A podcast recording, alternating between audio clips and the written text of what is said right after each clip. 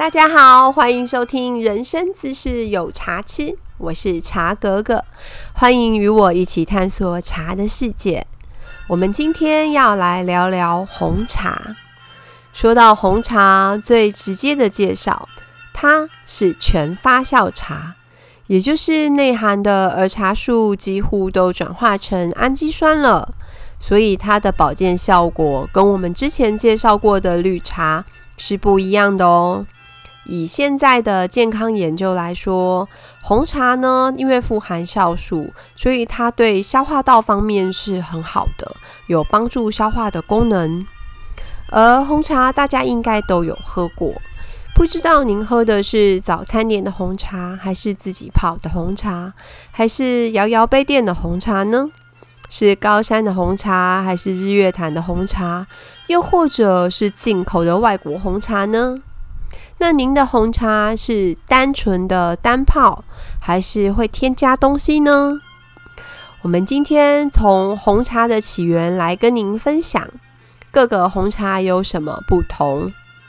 也许有人会觉得红茶应该是从西方传进来的吧，因为外国人几百年前就会喝下午茶，而市面上很有名的阿萨姆跟大吉岭。这么有名的红茶都是外国的红茶，所以红茶应该是外国人发明的吧？可是您知道吗？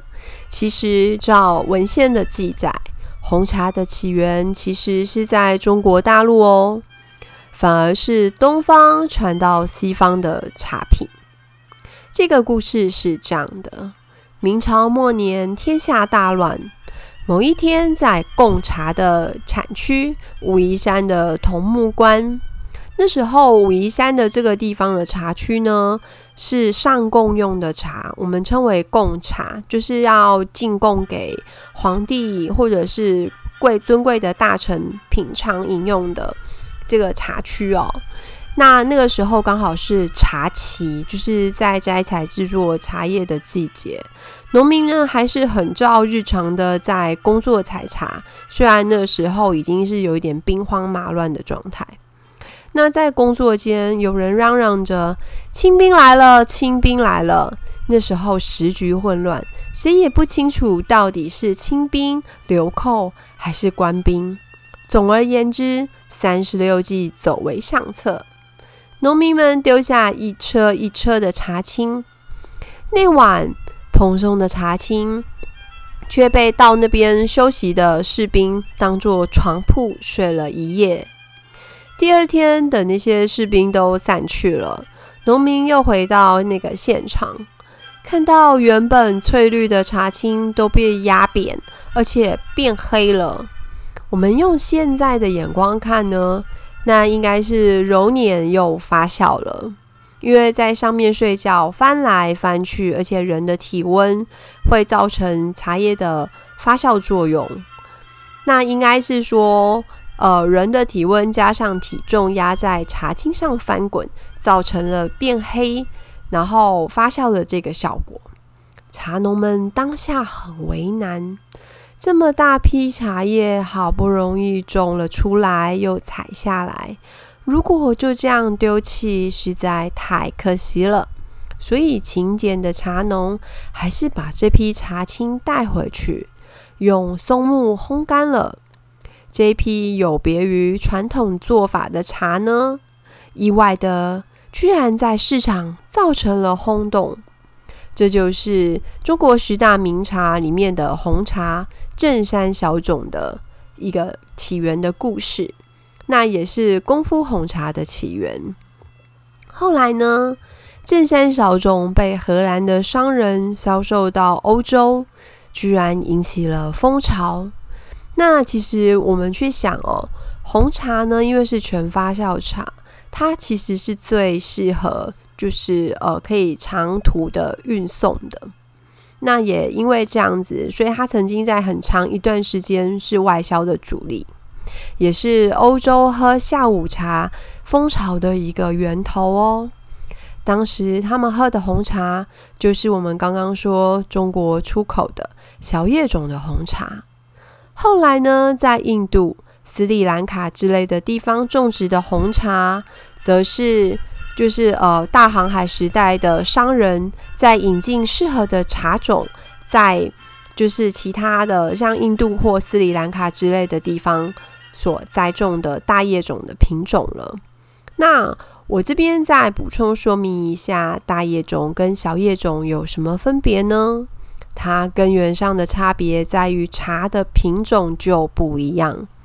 我们俗称小叶种茶，指的是成熟叶不超过十公分的茶种，像呃我刚描述的正山小种，或者是像台湾的清新乌龙，都是在这种叶型当中。那大叶种的茶呢，成熟叶会大到十几公分大。不知道你们有没有看过日月潭那边红茶，像阿萨姆或者是红玉之类的，它的成熟叶会很大一片哦。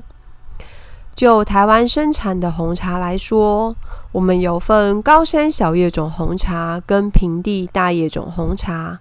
高山小叶种的红茶呢，大约是用清新乌龙或是金萱之类的品种做的红茶，而平地的大叶种红茶呢，主要是产在鱼池乡的阿萨姆、红玉之类的红茶。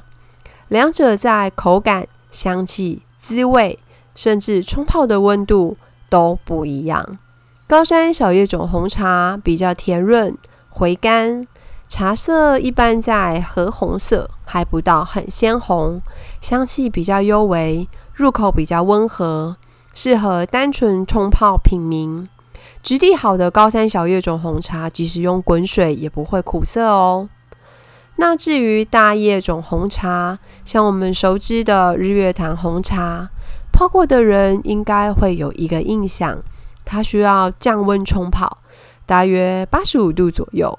不建议呢用滚水去冲它，这是因为它生长的条件海拔比较低，它的日照比较旺盛，所以呢它的优点是香气非常非常的香，非常非常的浓。那茶色呢很漂亮，像红宝石一样，只是因为它生长的环境日照太旺盛了，所以内含的苦涩物质会比较多，咖啡因也会比较重。所以降温冲泡的话呢，它会呃让它的口感比较修饰，甚至呢跟国外的红茶一样，它也适合加一些蜂蜜啊、柠檬啊、鲜奶啊之类的做成调和的饮品，就会十分的出色。跟我们会拿来单纯呃冲泡品饮的高山小叶种红茶，它在本质上就会有这样子的不同哦。我们今天的分享就到这边。你对红茶有初步的认识了吗？有问题也欢迎留言给我哦。喜欢听茶哥哥讲茶的朋友，记得追踪点赞。谢谢您的收听，我们下次再见。